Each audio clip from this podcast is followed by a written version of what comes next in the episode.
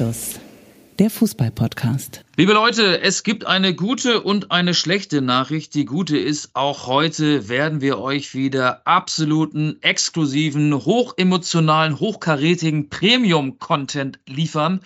Die schlechte ist, wir sind räumlich immer noch ein paar Kilometer voneinander getrennt. Grüße gehen raus nach Costa Rica. Hallo Fabian. Ich grüße dich auch. Wo ist denn da eigentlich die schlechte Nachricht? Ich verstehe das irgendwie gar nicht so richtig. Die einzige schlechte Nachricht ist doch, dass wir jetzt wissen, dass die deutsche Meisterschaft entschieden ist. Aber ansonsten muss ich sagen, ich habe jetzt hier in einem Hostel-ähnlichen oder in einer Hostel-ähnlichen Unterkunft, Hotel wäre tatsächlich ein bisschen zu hochtrabend, eine weiße Terrasse vor mir und am Horizont sehe ich so ein paar Schaumkronen auf den Wellen in dieser Bucht. Also, wie gesagt, ich bin heute Morgen ähm, an einer sehr, sehr großen Schildkröte vorbeigesurft. Die hat einen großen Panzer auf dem Rücken, einen so dicken Panzer, wie momentan sonst nur Oliver Kahn und Hassan Salihamidzic brauchen, um das Thema Julian Nagelsmann anzureißen. Aber ansonsten nein, ich kann es verstehen. Ähm, alle Zuhörenden da draußen wollen natürlich eine Qualität at its best, nicht nur inhaltlich, wie sie das gewohnt sind, sondern natürlich auch qualitativ technisch. Und deswegen, ich bin auf dem Weg. Ich sitze quasi auf den häufig zitierten gepackten Koffern und habe für euch alle etwas dabei, für jeden einzelnen Podcast-Zuhörer und für jede einzelne Podcast-Zuhörerin und für dich natürlich, Michael, ganz besonders. Also du kannst dich auf den kostarikanischen Kaffee schon freuen. Hallo in die Runde und wir stellen fest, die Meisterschaft ist entschieden und wir reden natürlich über das Thema überhaupt, über das 2 zu 3 von Holstein Kiel gegen Arminia Bielefeld, bei dem Ereignis, bei dem du gewesen bist. Ja, das haben wir unseren Leuten, die uns äh, hin und wieder zuhören, versprochen. Aber äh, eine Frage vorher noch. Kann man sagen, dass du nicht ganz so weit von der deutschen Meisterschaft entfernt bist wie Borussia Dortmund oder wäre das übertrieben? Äh, also wenn die, die deutsche Meisterschaft du meinst jetzt irgendwie wahrscheinlich äh, die deutsche oder die Schale äh, ist wahrscheinlich jetzt auch um die, was würde ich tippen, 10, 12.000 Kilometer entfernt. Sind es so viele? Wahrscheinlich so um und bei.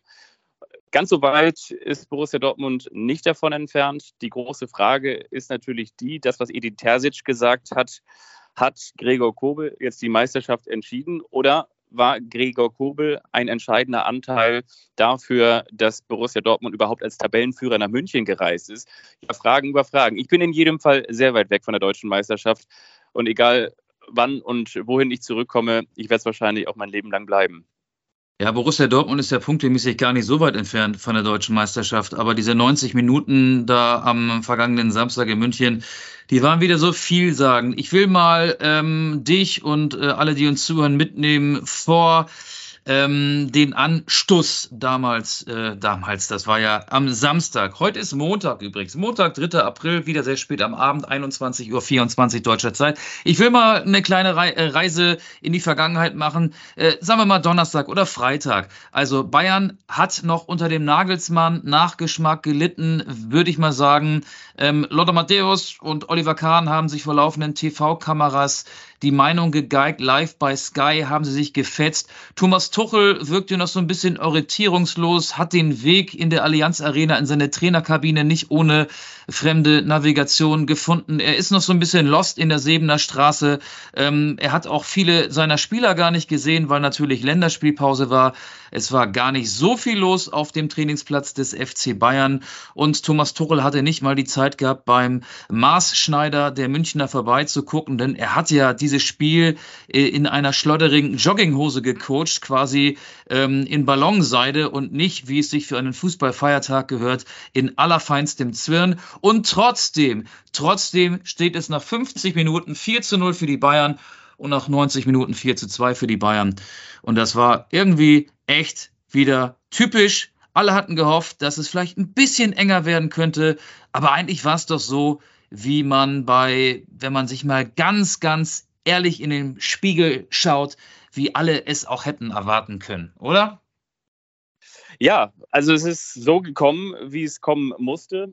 Und dann bedienen wir uns ja auch schon wieder irgendwelchen Floskeln, wenn man sagt, es ist so gekommen, wie es kommen musste. Aber wenn wir uns die Statistik nochmal herleiten, und du bist ja ein sehr, sehr großer Freund der schließenden Statistik, der Wahrscheinlichkeitsrechnung in der Mathematik. Aber nein, wenn wir doch uns die vergangenen zehn Jahre, elf Jahre, zwölf Jahre anschauen, wir haben das in der vorvorherigen Folge ja auch getan, da gab es ja auch nicht so viele Ausreißer der Dortmunder. Von daher war das natürlich erwartbar, dass das so gekommen ist.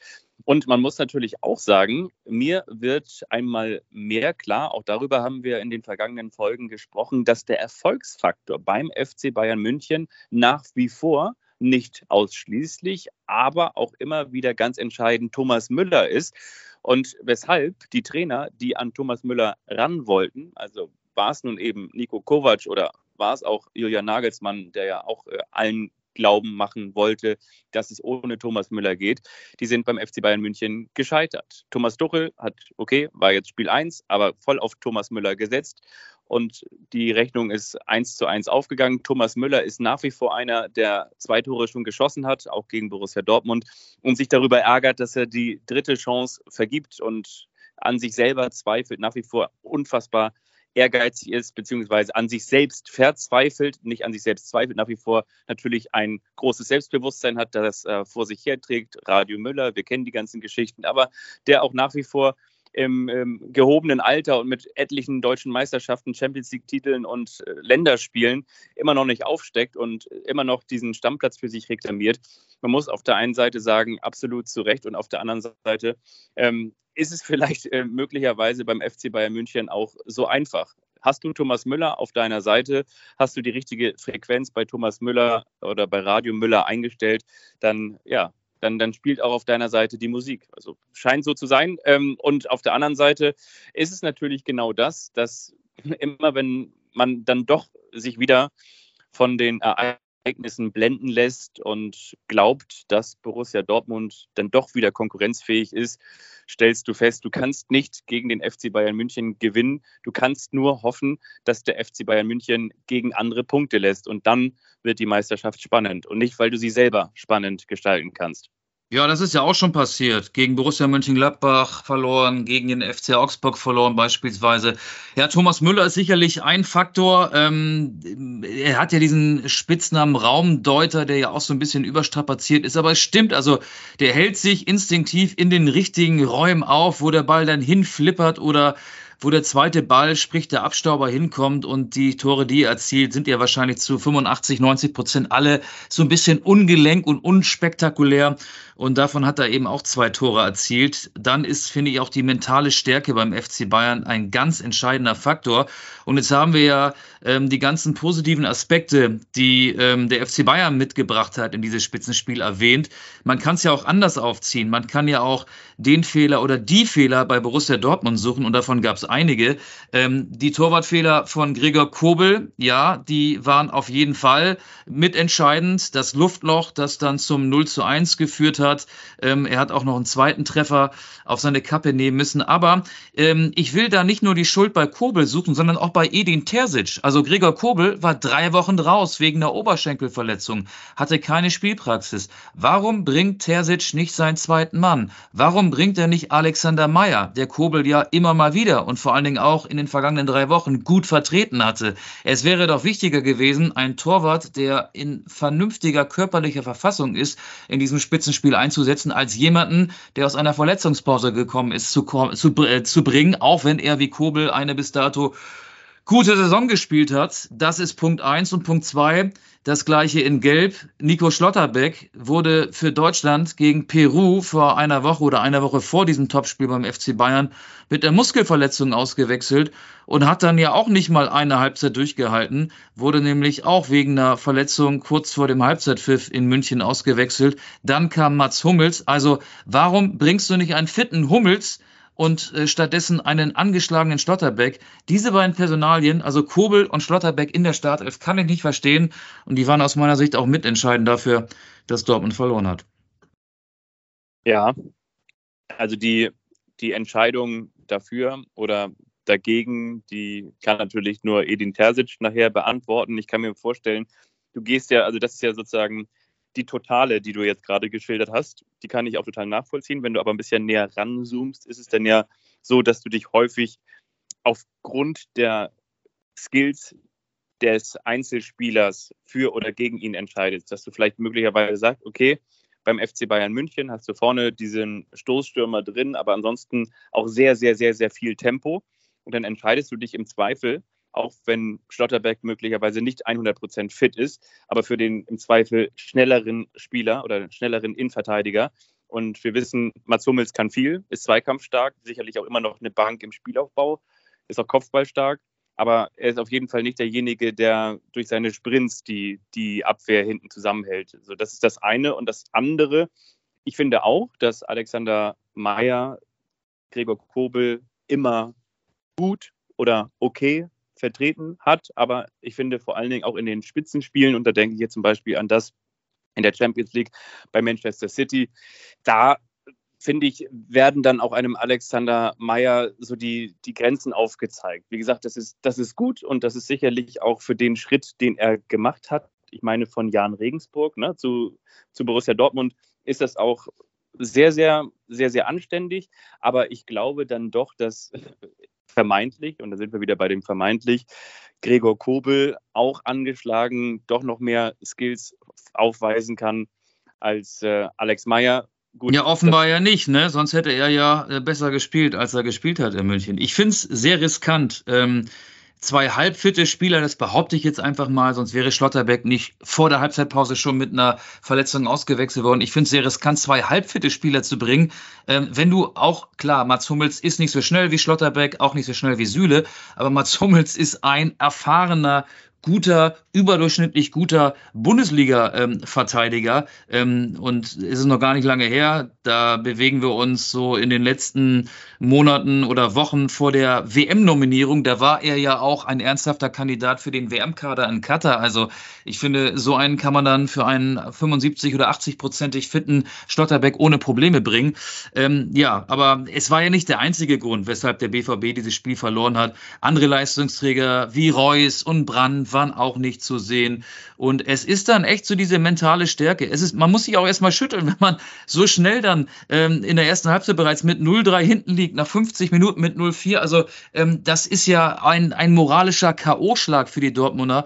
Ähm, aber es passiert halt so oft. Ich habe mir nochmal die Mühe gemacht, die letzten Spiele, und da müssen wir echt weit zurückgehen, zwischen diesen beiden Mannschaften rauszuschreiben. Also nur die Ergebnisse. 2-4 war jetzt am Samstag klar. Das Hinspiel endete 2 zu 2. Immer aus Dortmunder Sicht. Ne? 1 zu 3 davor. Dann 2 zu 3, 2 zu 4, 2 zu 3, 0 zu 1, 0 zu 4, 0 zu 5. Jetzt sind wir im November 2018. Da gab es dann tatsächlich mal einen Dortmunder Sieg. 3 zu 2. Siegtorschütze Paco Alcázar. Und daran erkennt man auch, wie lange das schon her ist. Sehr, sehr lange her, definitiv. Und ja, ich, mentale Stärke, das ist ja genau diese Frage, die äh, oder auf die Sie bei Borussia Dortmund ganz allergisch reagieren. Was mir dazu einfällt, ich meine, es war am vergangenen Sonntag, da war Roman Weidenfeller zu Gast im Stahlwerk Doppelpass, wie er heißt. Und da hat er gesagt, dass, dass ihm wiederum Bastian Schweinsteiger mal gesagt habe, dass es eben auch Zeiten gab, ich will jetzt nicht sagen, da, da hatten die, die Bayern den Schlotterbeck auf ihrer Seite, also dass ihnen da die, die Knie gestottert haben. Aber es gab auf jeden Fall mal, es gab mal diese Spiele, es gab mal diese Spitzenspiele, da sind die Dortmunder nach München gekommen und die also die Bayern haben gesagt, so ja, müssen wir mal erstmal gucken, was da jetzt auf uns zukommt, weil die sind schon einfach wirklich jetzt richtig, richtig stark. Ja, das ist und zehn Jahre her. Glaube, also ähm, das, das war in der Zeit, als Borussia Dortmund Meister wurde oder 2013, als sich beide im Champions League-Finale gegenüberstanden. Ich meine, Roman Weidenfeller hat ja wahrscheinlich die Zeit gemeint, in der er selber noch aktiv war, ist ja auch schon ein paar Jahre her. Genau, genau. Und das ist, das ist ja genau der Punkt, den ich ansprechen möchte. Ich glaube, dass, also beziehungsweise das, was ich von diesem Spiel ähm, mitbekommen habe. Ich habe es jetzt ehrlich gesagt nicht über 90 Minuten verfolgt, aber ich habe Ausschnitte gesehen und ich habe mich da auch eingelesen. Und das, was man eben so durch unterschiedliche Medien dann äh, aufgetischt bekommt, also daraus konnte ich jetzt Schlussfolgern, dass, und meine, der Spielverlauf spiegelt es natürlich auch ganz, ganz klar wieder, dass es eben nicht das Spiel von Borussia Dortmund war. Und da frage ich mich natürlich, warum war das nicht das Spiel von Borussia Dortmund? Du musst doch eigentlich als Edin Terzic sagen, das hier ist unser Champions League-Finale. Das ist unser Spiel der Saison. Wir fahren als Tabellenführer nach München in die Allianz Arena. Und wir gehen dieses Spiel an als in An- und Abführung das Spiel unseres Lebens. Auf jeden Fall das Spiel unserer Saison. Wie gesagt, das ist unser Champions League-Finale, das ist unser DFB-Pokalfinale. Hier geht es jetzt um den wichtigsten Titel, vermeintlich. Zumindest erstmal. Was du danach wieder gegen Hertha BSC, Augsburg und Mainz machst, das ist ja wiederum eine andere Geschichte. Aber erstmal ist das das Spiel überhaupt. Und da finde ich, da darf es nicht sein. Da darf es nicht sein. Patzer hin, Patzer her. Aber da darfst du nicht nach, was war das, einer halben Stunde 0-3 hinten legen. Das, das geht halt nicht. Und, und das, ja, das kannst du wahrscheinlich am Ende auf die Qualität, möchte ich es nicht schieben, sondern dafür waren auch vor allen Dingen in dieser Saison, man kann es ja auch an unseren Folgen nachlesen, äh, brandgefährlich und Co. Dafür waren Julian Brandt und, und ähm, Guerrero vor allen Dingen auch auf der 8, Emre Can zuletzt ähm, formstark und so weiter und so fort. Also dafür waren sie halt auch alle zu gut und, und, und zu formstark, gerade in diesem Jahr. Und von daher kann es im Zweifel nur an der mentalen Stärke liegen, weil wiederum, und noch ein Argument hinten drauf, ich will jetzt nicht den Begriff der Wundertüte verwenden, aber du natürlich auch weißt, äh, gerade in dieser Woche oder in diesen Wochen, in denen bei den Bayern so unfassbar viel passiert war, weißt du ja auch, da ist noch eine Menge Staub in der Luft, wie nach so einer großen Explosion. Und der muss sich auch erstmal langsam widerlegen. Und dass das sofort alles funktioniert, nach, nach wenigen Trainingseinheiten, vergangenen Montag gab es die erste Einheit unter Thomas Tuchel, das ist ja auch nicht selbstverständlich. Von daher will ich jetzt einfach mal in den Raum stellen, war der FC Bayern München definitiv auch noch verwundbarer, als er möglicherweise in den kommenden Wochen sein wird. Ja, aber ich glaube, beim FC Bayern ist es so, dass es jetzt äh, eine sehr überspitzte Formulierung. Die Mannschaft braucht eigentlich keinen Trainer. Die haben eine so hohe Selbstmotivation. Die wissen natürlich, dass sie, wenn sie als Tabellenzweiter in so ein Topspiel gehen, gegen Borussia Dortmund am 26. Spieltag, dass über dieses Spiel die Meisterschaft entschieden wird. Und äh, die spielen zusammen, ähm, die sind so so aufeinander abgestimmt und die, die haben, verfolgen ja alle dasselbe Ziel. Das ist dann völlig egal, ob da Nagelsmann draußen sitzt oder ob da Tuchel draußen sitzt oder ob da äh, wer weiß, wer äh, der Trainer ist und die Ansprache hält.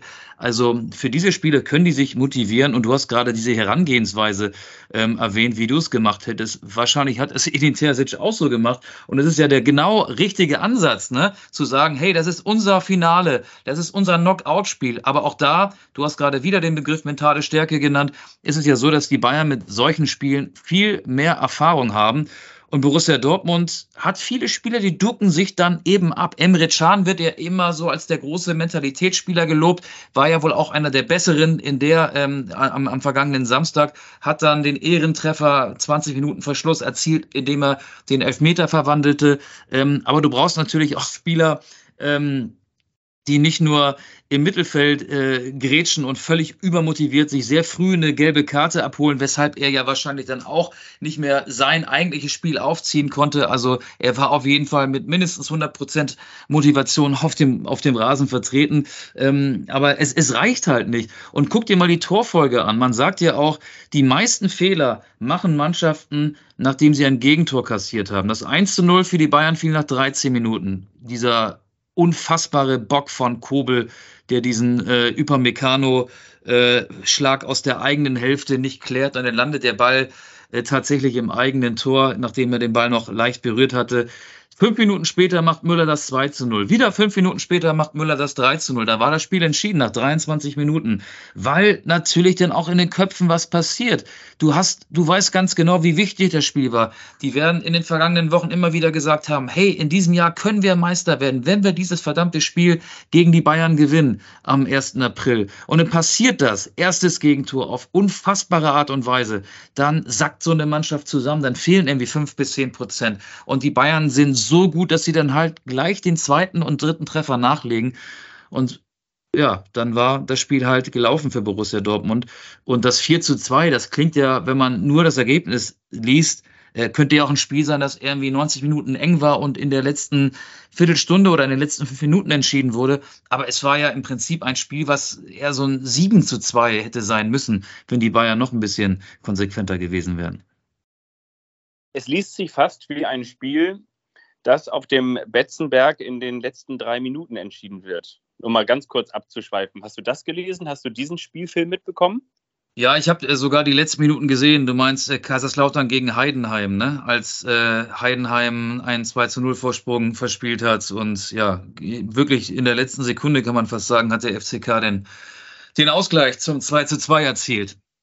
Ja, vor ja. allen Dingen noch beim Spielstand von 2 zu 0, bei der 2 zu 0 Führung, noch einen Elfmeter verschießt. Richtig, ähm, das war Tim Kleindienst, der ja sehr treffsicher ist. Das ist nicht nur Anstoßhörer, das weiß, glaube ich, jedes Kind in der zweiten Liga. Ja, der hat den Elfmeter gegen den Pfosten geschossen. Dann, ähm, wenn der gesessen hätte, wäre das äh, Spiel logischerweise anders ausgegangen. Aber ja, ähm, ich will jetzt noch mal kurz das Thema äh, Bayern gegen Dortmund zumachen. Ähm, Dortmund hat sich rausgekobelt, kann man sagen, glaube ich, ne, aus dem Meisterschaftskampf. Kann man auch sagen, wo gekobelt wird, fallen auch Späne oder oder wollen wir nicht noch mehr Häme über Gregor Kobel ausschütten? Also dazu muss man natürlich sagen, ganz generell gehört auch für mich und ich glaube auch ein Indiz dafür ist, dass die Bayern sich ja wohl nun auch zumindest nach ihm erkundigt haben, dass Gregor Kobel zu den besten Torhütern der Bundesliga gehört. Und wir wissen auch, dass Manuel Neuer auch in der Zeit, als er Welttorhüter war, auch immer mal einen Bock drin hatte, weil er eben auch sehr viel und sehr hohes Risiko gegangen ist. Und ich glaube, anhand solcher Böcke lernst du natürlich auch. Und ja, ähm, mühsam, sagt man, ne? mühsam ernährt sich das Eichhörnchen von den Früchten des Waldes. Und genauso mühsam ist, glaube ich, auch der Weg zum internationalen oder von mir ist auch Weltklasse-Torhüter. Und ja, manchmal bekommst du dann als Eichhörnchen eben nicht den Ruhm oder die Ergebnisse oder die Früchte in deinen Kobel, und das, das lernen wir jetzt ja auch. Das war in der Fußball-Bundesliga genauso. Ja, ich, ich glaube, also es ist ja immer einfach, die, die, diese Häme. Und ich habe es ja gerade eben schon angesprochen, ähm, sieht natürlich auch selten dämlich aus. Ich bin ja, das ist jetzt übrigens ein schöner Verweis. Ich bin ja früher auch mal Torhüter gewesen. Ja, das weiß doch ja jeder. du, hast mit dem, du hast mit dem Bruder von Ole Werner zusammengespielt. Genau, und das ist halt ein Indiz für eine großartige Karriere, dass man mal, weiß nicht, 17 Spiele in der Kreisklasse C gemacht hat. Deswegen sollte man diesen Querverweis unbedingt anbringen. Äh, ich, ich, finde es wirklich charmant und ich glaube, so meint Edin Terzic das auch, weil ich ihn als äh, für sehr sozial und umgänglich erachte. Ähm, ist vielleicht irgendwie dann auch nicht konform mit, mit dem Erfolg unterm Strich. Nein, ist auch ein bisschen gemein. Aber er hat natürlich genau das gesagt. Wir hatten die Möglichkeit, als Tabellenführer nach München zu fahren, weil wir Gregor Kobel haben. Und deswegen, das steht unterm Strich und nicht dieser Bock. Das kann halt mal passieren, aber tut natürlich in so einem Spiel besonders, besonders doll weh, weil ich glaube, wenn es das 0 zu 4 gewesen wäre, ja, irgendwie Haken dran, ist dann irgendwie auch egal, gebrauchter Tag, geht durch alle rein. Aber wenn du dir so viel vornimmst und durch so einen Bock in Minute 13 hinten liegst, ja, ist natürlich besonders bitter. Das hat äh, Edin Terzic ja sehr charmant äh, moderiert und er hat ja auch recht, also das will ich jetzt ja gar nicht bestreiten. Ich versuche mal einen charmanten Übergang zu einem anderen Thema. Was glaubst du eigentlich?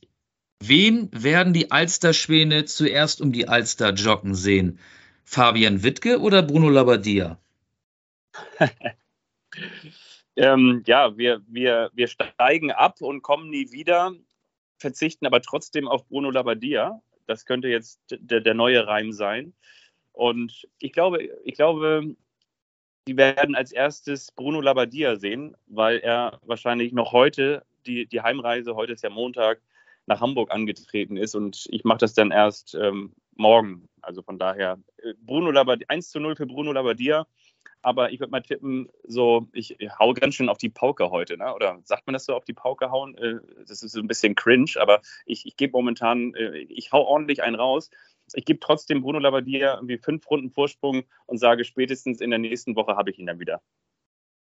Ja, ähm, die Wahrscheinlichkeit ist auf jeden Fall hoch, dass ihr euch sehen werdet, weil er nicht mehr Trainer beim VfB Stuttgart ist. Die Zahlen sprechen gegen ihn, nur ein Sieg aus elf Spielen.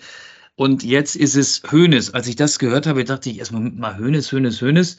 Hönes? Hönes? Verlegt er jetzt vom Tegernsee an den Neckar? Nein, natürlich Sebastian Hönes. Ne? Sebastian Hönes hat einen ligaunabhängigen Vertrag bis 2025 unterschrieben beim VfB Stuttgart und soll jetzt ähm, als vierter Trainer in der laufenden Saison Ähm, Wimmer, Michael Wimmer, den hatte ich ja gar nicht mehr auf dem Schirm. Den gab es ja auch noch. Also er soll als vierter Trainer nach Matarazzo, nach Wimmer und Labadia jetzt den VfB zum Klassenerhalt führen.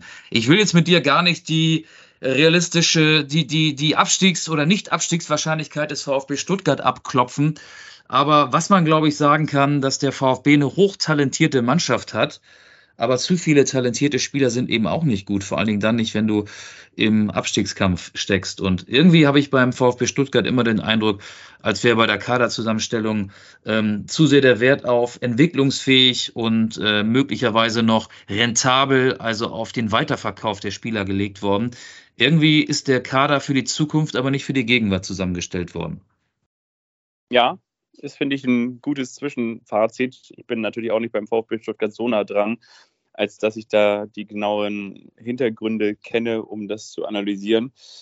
Aber ich, ja, ich, ich finde es spannend. Ich finde, also ich meine, das ist dann ja schon fast der, der Hoffenheimer Weg, dass du auf Sebastian Hoeneß setzt und sagst, okay, da muss jetzt jemand, oder was heißt muss, aber darf, soll ähm, jemand etwas entwickeln. Das, das kann, wie du so schön gesagt hast, liga unabhängig sein.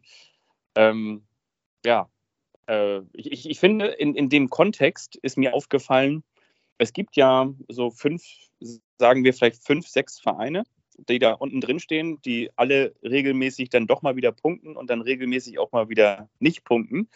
Und ich finde, eine Mannschaft, die, die weiß noch gar nicht, dass sie möglicherweise dann doch im Abstiegskampf landen wird. Und das ist für mich Werder Bremen, die wahrscheinlich sich so ein bisschen zwei, drei, vier, fünf Punkte äh, entfernt wähnen und, und eigentlich nie so richtig was mit dem Abstieg zu tun hatten. Aber erinnern wir uns mal daran, in der Saison, als sie damals abgestiegen sind, was heißt damals, also vor zwei Jahren, da waren sie bis zum letzten Spieltag eben auch nicht auf dem Abstiegsplatz. Und das geht dann, das ist natürlich jetzt eine Floskel, dann doch manchmal schneller, als man denkt. Und ich glaube schon, dass Ole Werner so schlau und reflektiert ist und auch weiß, dass es auf die, auf die ähm, auf seine Mannschaft zukommen kann. Aber ähm, gerade natürlich solche Spiele wie am Wochenende das 1 zu 2 zu Hause gegen Hoffenheim, das ist, äh, ja, das ist natürlich dann schon sehr, sehr prekär. Und das ist eben, das wollte ich sagen, das ist der Kontrast zum VfB Stuttgart. Da sitzt dir im Prinzip der Abstiegskampf wie mit so einem nackten Arsch im Gesicht. Aber beim, VfB, äh, beim, beim SV Werder Bremen, äh, da weißt du es noch gar nicht, dass du im Zweifel dann doch noch irgendwie da unten reinrutschen kannst. Ja, ich glaube, die wissen das schon sehr wohl, weil die ja immer wieder mit dieser Geschichte aus der Abstiegssaison konfrontiert werden, als dann eben Florian Kofel kurz vor Saisonende noch für Thomas, Tat, Thomas Schaf geopfert wurde und ja, wer da aus dem gesicherten Mittelfeld dann in der zweiten Liga landete. Also das wissen die, glaube ich, schon. Ich glaube nur, dass ähm, einzelne Spieler eine höhere Qualität haben. Und da denke ich vor allen Dingen, und die thematisierst du ja auch gerne an die hässlichen Vögel Marvin Duksch und Niklas Füllkrug, die ja zuverlässig abliefern, sprich zuverlässig treffen.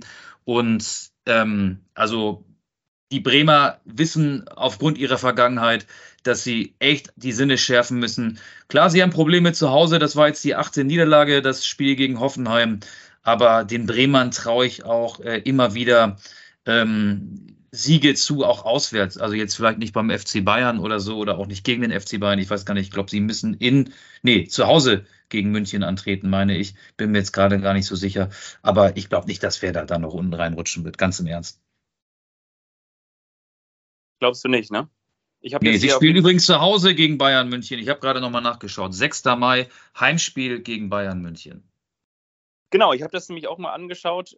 Auswärts Mainz, zu Hause Freiburg, auswärts, auswärts Hertha, Schalke, zu Hause Bayern, auswärts Leipzig, zu Hause Köln, auswärts Union Berlin. Also das liest sich auch alles anders, alles anders, das schönes Deutsch, aber es liest sich auch alles andere oder beziehungsweise es liest sich nicht so wie ein einfaches Restprogramm. Vor allen Dingen, wie gesagt, da hast du diese Spiele auswärts Härte, auswärts Schalke. Das äh, kann möglicherweise. Ja, aber was ist denn ein einfaches Restprogramm? Also bei Hertha und Schalke kannst du ja auch davon ausgehen, dass die äh, in ihrer sportlich viel prekäreren Lage dann nicht super entspannt in diese Spiele gehen werden. Äh, wenn du Leipzig erwähnst, äh, Leipzig ist momentan ein dankbarer Gegner, momentan auch nicht gut drauf, ebenso der erste FC Köln. Ich weiß, das kann dann Mitte, Ende Mai, wenn Werder erst gegen Leipzig, dann gegen Köln spielt, noch anders sein. Ähm, aber ich weiß, so, so, so schwierig finde ich dieses Restprogramm jetzt nicht. Äh, Mainz ist ein tougher Gegner, weil Mainz ist ja momentan echt super drauf. Der nächste Gegner von Werder Bremen. Ja, Freiburg auch, aber hey, ich, ich glaube nicht, dass die Bremer noch unten reinrutschen werden. ich wünschte, dass du recht hast. Wir hatten ja unseren Hörern letzte Woche das große Holstein-Kiel-Special versprochen. Jetzt wäre der Zeitpunkt gekommen, genau diesen äh, Wunsch, den Wunsch war es ja gar nicht, es war ja ein Versprechen, genau dieses Versprechen einzulösen. Du hast doch gestern sicherlich keine ruhige Minute gehabt, als um 13.30 Uhr Ortszeit in Deutschland Holstein Kiel gegen Arminia Bielefeld spielte und mit 2 zu 3 verlor. Bei einem ganz, ganz tollen Fußballwetter. Es war kalt, du kennst ja auch diesen norddeutschen Wind. Du denkst, oh, die Sonne scheint ähm, ich gehe mal mit dünnem Jäckchen raus, was ich natürlich nicht gemacht habe, weil ich ja auch aus Norddeutschland komme. Aber ähm, wenn dieser Sonnenschein so trügerisch ist, der Himmel ist blau, aber es war kalt, es waren irgendwie 5, 6 Grad, aber ein ganz, ganz tolles Wetter. Der Himmel so schön blau wie die Heimtrikots von Holstein Kiel. Und dann sind da 13, 14.000 Zuschauer, das Holsteinstadion fast ausverkauft. Es war eigentlich ein wunderbarer Fußballnachmittag. Ähm, ja, nur Arminia Bielefeld hat am Ende, und das ist dann die schlechte Nachricht für Holstein Kiel gewesen, das Spiel verdient gewonnen. Wo möchtest du anknüpfen?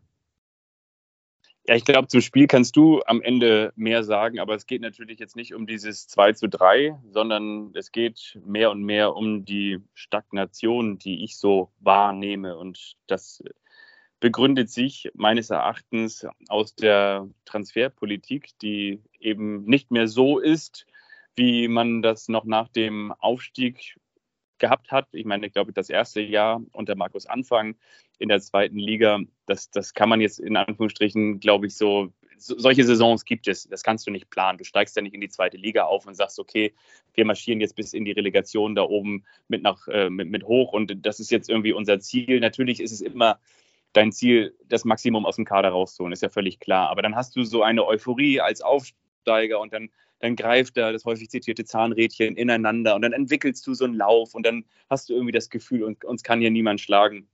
Und am Ende war es dann ja auch nur der VfL Wolfsburg, äh, der, der am Ende dann ähm, Holstein von dem direkten Aufstieg in die erste Liga ähm, befreit hat oder äh, daran gehindert hat. Oder Jetzt spannst du aber den ganz weiten Bogen. Ne? Jetzt gehst du ja wirklich in die Anfangszeit unter Markus Anfang zurück. Ich, ich gehe nochmal zurück, aber ich komme auch gleich zum Punkt. Und ähm, wenn wir jetzt das große Special machen, dann müssen wir uns dem Ganzen natürlich auch noch ein bisschen nähern. Und ich finde, das, was du danach in Kiel hattest, das war, dass du diese funktionierende Mannschaft um Spieler ergänzt hast, die bei anderen Vereinen aus unterschiedlichen Gründen nicht zum Zuge gekommen sind. Entweder weil der, der bisherige Verein ähm, einen zu breiten Kader hatte, einen zu starken Kader hatte. Meistens war es vielleicht auch einer aus der ersten Liga dann und dann waren das junge, entwicklungsfähige Spieler, die einfach nur Spielpraxis brauchten. Die hast du dann, wenn du sogar ein bisschen Glück hattest oder wenn es die, die Situation sich ergab, konntest du sie sogar für dich gewinnen im Sinne von, dass du sie fest verpflichten konntest oder du hast sie ausgeliehen. Ich rede da über, über Drexler, der dann zum Beispiel auch irgendwie die, die Spielpraxis ähm, woanders bei anderen Vereinen oder sich nie so wirklich durchgesetzt hat, aus unterschiedlichen Gründen, vielleicht hier und da auch mal länger verletzt war. Janni Serra, äh, können wir drüber reden. Und, und, äh, und, und Marvin Duksch, der sich beim FC St. Pauli nicht durchsetzen konnte, der als Zweitliga-Torschützenkönig dann am Ende gegangen ist. Und auf jeden Fall hattest du solche Spieler. Und das war so das, dass äh, Sali Özcan und so, äh, die, die in, in, dieses Raster gefallen sind, die brauchen Spielpraxis, haben aber eigentlich ein sehr, sehr großes Potenzial. Und was ich jetzt eben erlebe, ist, natürlich kannst du nicht als Holstein Kiel oder als Holstein Kiel-Fans reklamieren und das tun sie natürlich auch nicht selber. Natürlich ist es toll und natürlich ist es beachtenswert, dass du diesen Verein in der zweiten Liga etabliert hast, aber dass du eben genau von dem, was ich gerade geschildert habe, gefühlt, die Wahrheit liegt wahrscheinlich nicht nur auf dem Platz, sondern ist wahrscheinlich auch eine, eine ganz andere, sondern ähm, dass es gefühlt aber so ist, dass du jetzt Spieler verpflichtest, die mal eine große oder eine größere Karriere hatten, die so ein bisschen im Spätherbst ihrer Karriere sind, dass du jetzt eher bei den Holtbys, bei den Korps, bei den Igniowskis angekommen bist und dass du sagst so, hm, vielleicht können die noch mal mit dem, dem letzten Sonnenbrand ihres Lebens uns noch ein bisschen Wärme schenken. Und äh, das ist, finde ich, etwas, das, das entfacht so wenig Euphorie, weil du auch nicht das Gefühl hast, dass da die absolute Leidenschaft auf dem Platz ist. Und mit Finn Bartels, das wissen wir beide, und mit, mit Mühling und, und wie sie alle heißen äh, und Hauke Wahl, da, da geht dann quasi jetzt noch der letzte Funke Hoffnung. Und dann ist mein Monolog auch erstmal zu Ende äh, äh, im Sommer. Und du weißt eigentlich, es steht ein riesengroßer Umbruch bevor. Und ich weiß gar nicht, ob ich jetzt sagen möchte, ich traue es ähm, Rapp nicht zu, aber ich habe irgendwie das Gefühl momentan eher, ich traue es Stöver nicht zu, einen Kader zusammenzubekommen, der genau diese Euphorie wieder entfachen hat, äh, entfachen kann. Und deswegen könnte man den Folgentitel auch schon fast nennen, aber wir werden uns wahrscheinlich auf Bayern und Dortmund kaprizieren, wenn Holstein Game Stöver ist. Game Stöver, okay. Ähm, ja, also da hast du jetzt ein paar Vorlagen gegeben, auf die ich eingehen möchte. Ich glaube, du bist ein bisschen befangen. Ähm, wir wissen ja, dass der Verein dir sehr am Herzen liegt und ich finde, du siehst es zu kritisch. Ähm, Holstein Kiel ist kometenhaft aufgestiegen, wäre fast von der dritten Liga in die erste Liga durchmarschiert, wenn der VfL Wolfsburg in der Relegation nicht was dagegen gehabt hätte. Und Holstein Kiel war meines Wissens nie in ernsthafter Abstiegsgefahr, auch jetzt nicht. Die Kieler sind Tabellenzehnte momentan. Für oben zu schlecht, ja, für unten zu gut. Die Luft ist vielleicht ein bisschen raus. Und du hast gerade schon ein paar Spiele angesprochen, die den Verein verlassen werden. Finn Bartels wird seine Karriere beenden mit äh, Mitte 30. Der hat übrigens gerade sein C gebrochen, also der war gestern gar nicht dabei. Alexander Mühling wird im Sommer gehen nach sieben Jahren. Hauke Wahl, der Kapitän, geht. Den hätten die Kieler gerne gehalten. Fabian Riese ebenfalls. Der geht zu Hertha BSC. Die Frage ist, geht er zu einem Erstligisten oder zu einem Zweitligisten? Vielleicht wird er sich eines Tages noch ärgern, aber er geht wahrscheinlich zu einem zahlungskräftigeren Verein. Und das ist irgendwie ganz normal, finde ich dass Spieler den Verein verlassen. Ähm, Holstein Kiel hat durch äh, diese vier Spieler wahrscheinlich jetzt auch ein bisschen Unruhe in der Kabine, ist ja auch irgendwie nachvollziehbar. Aber ich finde, Holstein Kiel ist immer noch eine Mannschaft, die man sich gut angucken kann. Wenn Skripski und Rese, so wie gestern auch gegen Bielefeld, Druck über die Flügel aufbauen. Also ähm, das Spiel ist jetzt vielleicht äh, nicht mehr ganz so spielerisch gut anschaubar wie unter Ole Werner. Marcel Rapp legt sehr viel Wert auf Flanken, gefährliche Standards, die meisten Tore in der zweiten Liga nach ruhenden Bällen erzielt. Holstein Kiel, also das ist auf jeden Fall ein Stilmittel, der das äh, auch oft angewendet wird. Ähm, aber auch wenn es gerade eine Schwächephase ist, den letzten Sieg gab es Mitte Februar in Braunschweig. Dazwischen gab es aber auch ein 0-0 beim HSV. Gestern dieses Spiel gegen eine Bielefelder Mannschaft, die nicht spielt wie ein Tabellen 16. die nach dem Trainerwechsel auch im Aufwind ist. Uwe Koschinat hat jetzt aus drei Spielen sieben Punkte geholt. Mit Okugawa war der überragende Mann, übrigens ein Ex-Kieler, der gestern ein Tor geschossen und eins vorbereitet hat. Also ich sehe die Kieler nicht so kritisch und natürlich wird das jetzt eine Herausforderung, diese vier Spieler, Rese, Wahl, Mühling, Bartels zu ersetzen. Ähm, aber wenn Holstein Kiel mal nur Zehnter oder Elfter wird, dann ist das, finde ich, völlig in Ordnung für eine Mannschaft, die es eigentlich gewohnt ist, ähm, die meiste Zeit ihres Daseins in der dritten oder vierten oder fünften Liga zu verbringen. Ich glaube auch, dass das an der, an der Förde, dass man das in, in Kiel und das von Fanseiten auch niemals abstreiten würde. Und das meine ich ja, das habe ich ja auch gesagt. Also natürlich ist das ein Erfolg, wenn du diese Mannschaft in Anführungsstrichen dauerhaft jetzt auf jeden Fall die vergangenen fünf Jahre in der zweiten Liga etablierst. Und wenn du da dann auch nach und nach etwas aufbaust. Und dazu gehört natürlich das Trainingszentrum in Projensdorf, wo viele gesagt haben, also es gibt wenige Zweitligisten, die ein solch professionelles Trainingszentrum haben, das viele schon immer gesagt haben, da, da, entsteht ja auch mit den, mit den Geldgebern im Rücken, das wissen wir auch. Der Bartels Langnes ist ein großes Unternehmen, einer der größten Arbeitgeber in Schleswig-Holstein, da steckt ordentlich Kohle dahinter. Man versucht das nach dem Hoffenheimer Vorbild sukzessive so aufzubauen, dass man eben nicht von diesem Mäzen oder von den großen Geldgebern abhängig ist, sondern dass man als Verein immer mehr gesundet und so wirtschaftet, dass man eben auch gesund dasteht, dass man nicht mehr Geld ausgibt, als man am Ende einnimmt. So hat man es mit den DFB-Pokalgeldern ja im vergangenen Jahr auch gemacht, als man erst von Borussia Dortmund im Halbfinale ausgeschaltet wurde, dass man gesagt hat, damit wollen wir die Corona-schwachen Jahre überbrücken und so. Ich glaube, das finden auch alle gut. Nur dieses Gesicht der Mannschaft. Und damit will ich auch gar nicht sagen, dass es immer darum geht, in Kiel um den Aufstieg mitzuspielen oder dass du in Kiel wie selbstverständlich immer Sechster werden musst oder, oder Siebter oder Neunter. Ich glaube aber, dass viele sagen, lieber würden wir bei einer Mannschaft, die sich gerade findet und die vielleicht auch noch ein bisschen unsicher durch die, durch die Wellen schippert, dass die aber ein Riesenpotenzial hat, dass die wieder gespickt ist von mehr U21-Nationalspielern, dass die wieder vielleicht ein paar mehr Leihspieler hast, oder dass, paar mehr, dass die Mannschaft ein paar mehr Leihspieler hat, die vielleicht für anderthalb oder für zwei Jahre ausgeliehen werden. Und dass du nicht Spieler hast, und ich will es jetzt auch gar nicht an Einzelnen festmachen, aber die völlig unnötig langfristige Verträge bekommen, teilweise zwei, drei, vier Jahre, äh, äh, wie, wie hier, wie ähm, Ochi Vried oder, oder wie, wie Injowski, wo der Vertrag nochmal verlängert wird und ähm, wo du dann sagst, und äh, Fiete abholst du und der hat in, in Kiel sicherlich, der kostet wahrscheinlich den Kielern nicht viel Geld, weil die gesagt haben, okay, wir wollten den Leihvertrag ähm, nicht verlängern. Der hat sich dann damals mit den Bayern auseinanderdividiert und äh, war wahrscheinlich so etwas wie kurzfristig vereinslos und sagt wahrscheinlich selber, ich möchte am liebsten hier irgendwo in meiner Wahlheimat bleiben, irgendwo in Schleswig-Holstein, irgendwo im Norden, wo meine Kumpels und meine Freunde sind. Aber auch der wird mit einem längerfristigen Vertrag ausgestattet. Und da frage ich mich einfach, ähm, in welche Hände gibst du da gerade deine Zukunft? Und ich sehe einfach momentan im Kader von Holstein Kiel fast, sage ich jetzt mal, keinen Spieler, bei dem ich jetzt sage, so der hat jetzt ein riesengroßes Entwicklungspotenzial, da kann richtig was passieren in den nächsten Jahren.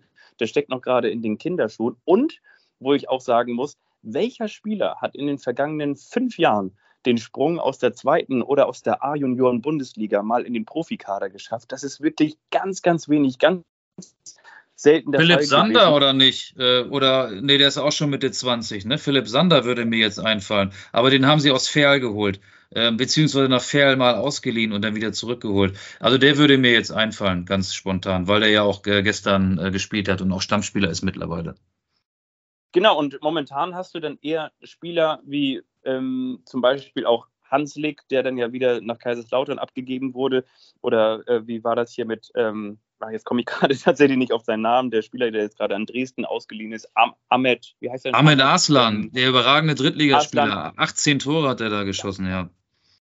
Ja, genau, aber das sind halt auch Spieler, die dann aus der Regionalliga geholt werden oder geholt wurden. Und an solchen Spielern ist Holstein Kiel jetzt ja auch aktuell wieder dran, die vielleicht überragende Saisons in der Regionalliga oder in der Drittliga äh, spielen. Und vielleicht muss man sogar am Ende sagen, vielleicht ist das auch das täglich Brot und vielleicht ist das dann auch mehr das, das grauere Brot an dessen statt des, des schwarzen Brotes, was die Kieler sich über, über die Gesamtstrecke leisten können. Aber ähm, diese Entwicklung ist trotzdem, finde ich, spürbar.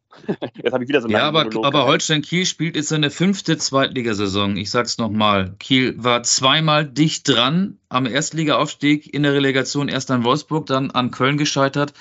Der FC St. Pauli, der Verein, der mir ja nicht ganz unwichtig ist, spielt seit 2011 in der zweiten Liga wieder durchgehend und war nicht einmal so dicht dran wie Kiel schon zweimal in fünf Jahren. Also so kann man es auch mal sehen, finde ich. Und ähm, also ich sehe es nicht so schwarz, wie du gerade die Zukunft von Holstein Kiel malst. Es wird spannend zu beobachten sein, wie äh, Uwe Stöver jetzt ähm, ja entscheidende Säulen in der Mannschaft neu besetzt, weil Rehse, Wahl, Mühling, auch wenn er jetzt nicht mehr äh, Stammspieler ist und Bartelt, sind auf jeden Fall vier Säulen, die da wegbrechen.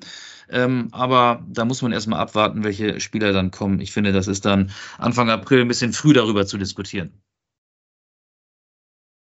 Ich habe ja so ein ganz, ich habe ja so ein, so ein, Gefühl in der Magengegend, dass, ähm, dass der Kader nicht gut genug nachbesetzt wird, dass es ein schwacher Saisonstart wird und pünktlich zur Länderspielpause wird ähm, ein Trainerwechsel vollzogen und dein alter Kulttrainer Timo Schulz, der wird dann in Kiel übernehmen. Da war er mal Spieler. Das ja, stimmt. Genau. Ähm, ja, das könnte passieren. Aber ähm, du hast jetzt gerade schon so ein bisschen was vorweggenommen, von dem du gar nicht weißt, dass du es gemacht hast. Weil thematisch nähern wir uns jetzt meinem Beitrag der Kultrubrik. Hättest du Lust, jetzt in diese Kultrubrik einzutauchen? Auf jeden Fall. Lass uns das tun. Dann machen wir das an dieser Stelle.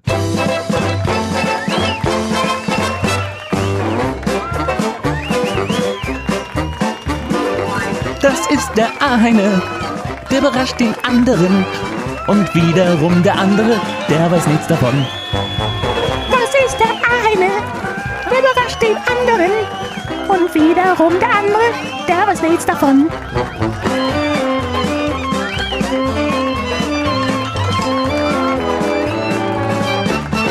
Der eine überrascht den anderen. Jetzt muss ich ja eigentlich anfangen, oder? Auf jeden Fall. Weißt du, was ich, weißt, was ich gerade für ein Gefühl habe? Ich habe das Gefühl, dass wir wahrscheinlich jetzt wirklich zum allerersten Mal in der Geschichte von Anstoß exakt das Gleiche vorbereitet haben, ohne miteinander gesprochen zu haben. Was hast du denn vorbereitet? Ähm, ja, ich habe nichts zu äh, Timo Schulz vorbereitet, aber was zum FC St. Pauli, zu Fabian Hürzeler. Okay, okay, okay. Okay, dann haben wir es nicht getan. Okay, weil Fabian Hürzeler, der hat ja jetzt neun Siege in Folge eingefahren. Der hat ja alle Spiele in seiner Amtszeit als Cheftrainer des FC St. Pauli gewonnen.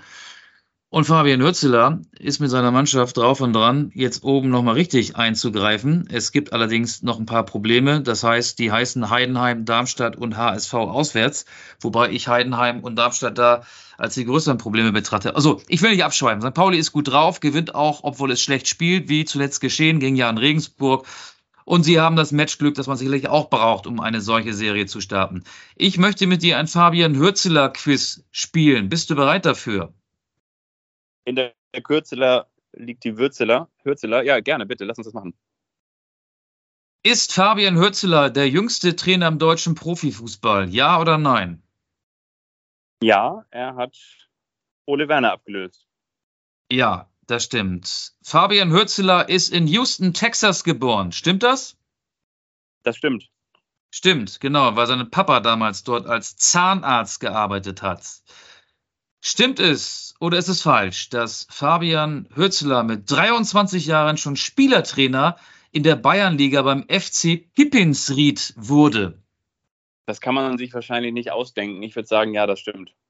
Das stimmt. Pippinsried ist so ein 500 Einwohner Kaff in der Nähe von München, eine Autostunde entfernt und er hat es geschafft, mit diesem Dorfverein als Mitzwanziger, als Trainer von der Bayernliga in die Regionalliga aufzusteigen. Fabian Hürzeler kommt ja, natürlich ist er in den USA geboren, aber er ist eigentlich ein Münchner, ein Roter, ein Bayern-Spieler. Da ist er durch die Nachwuchsmannschaften gegangen. 2012-13 hat er auch zwei Spiele für die Bayern-Profis bestritten unter Jupp Heinkes. Richtig oder falsch? Das ist falsch. Das ist falsch. Richtig. Also du hast recht gehabt. Als er zum FC St. Pauli ging, Timo Schulz holte ihn ja zum FC St. Pauli. Er war ja gemeinsam mit Loic Favre damals äh, Co-Trainer hinter Schulz beim FC St. Pauli. Stimmt es, dass er neben seiner Zeit als Co-Trainer am Millantor auch parallel Spieler beim ETV, beim Eimsbüttler TV gewesen ist, in der Oberliga Hamburg? Äh, ich glaube, das stimmt nicht, aber ich weiß, dass Loic Favre dort vorher Trainer war. Das stimmt. Und das andere, was ich gesagt habe, stimmt auch. Also, Fabian Hützeler war in seiner Anfangszeit bei St. Pauli Co-Trainer einer Zweitligamannschaft und aktiver Spieler im Mittelfeld beim ETV bei einem Hamburger Oberligisten. 2020 ist er nach Hamburg gezogen. Stimmt es, dass er in seiner Anfangszeit in einer WG gewohnt hat mit seinem Trainer, mit seinem Trainer beim ETV, Khalid Atamimi? Auch das stimmt. Das stimmt, richtig. Stimmt es auch, dass einer seiner besten Freunde Louis Holtby ist? Nein, das stimmt nicht. Das stimmt nicht. Ist es richtig, dass auch mal Horst Rubisch sein Trainer war? Nee, das stimmt auch nicht. Doch, das stimmt. Und zwar im U19-Nationalteam. Du musst wissen, Fabian Hützeler hat 21 Länderspiele für Deutschland gemacht, also für sämtliche U-Mannschaften, U15, U17, U19 und so weiter. Horst Rubisch war auch mal sein Trainer.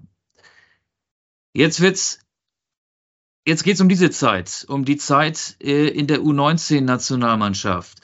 Wer stand damals mit ihm nicht auf dem Platz? Ich nenne dir fünf Namen, du wirst sie alle kennen. Mit vieren davon hat er zusammengespielt, einen habe ich mir ausgedacht.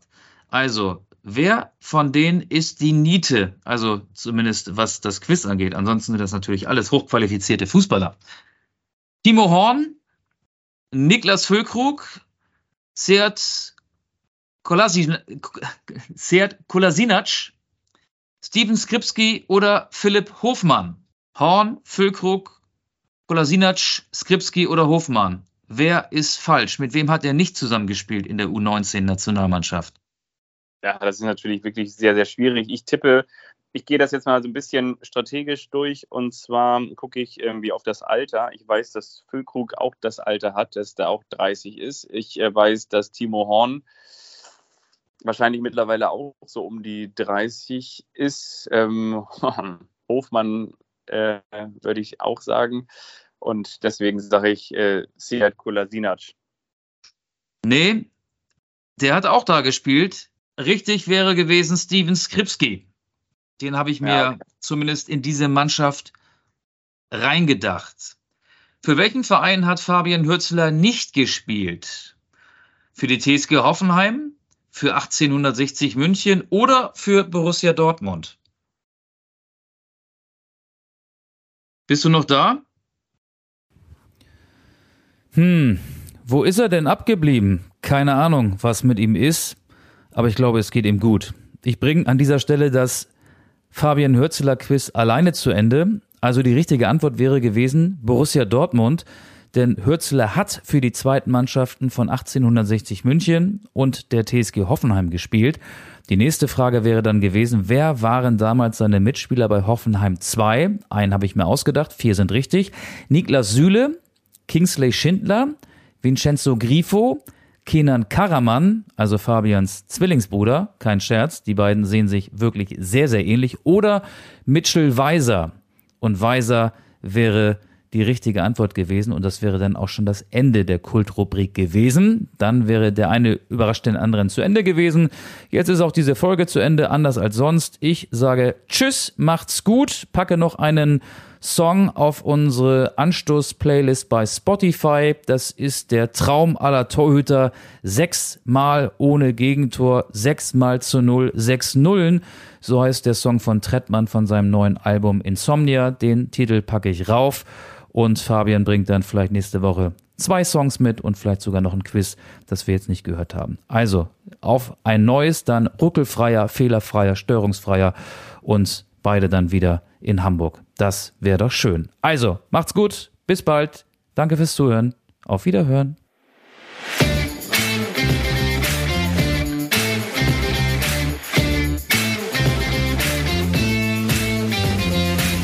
Anstoß, der Fußball-Podcast.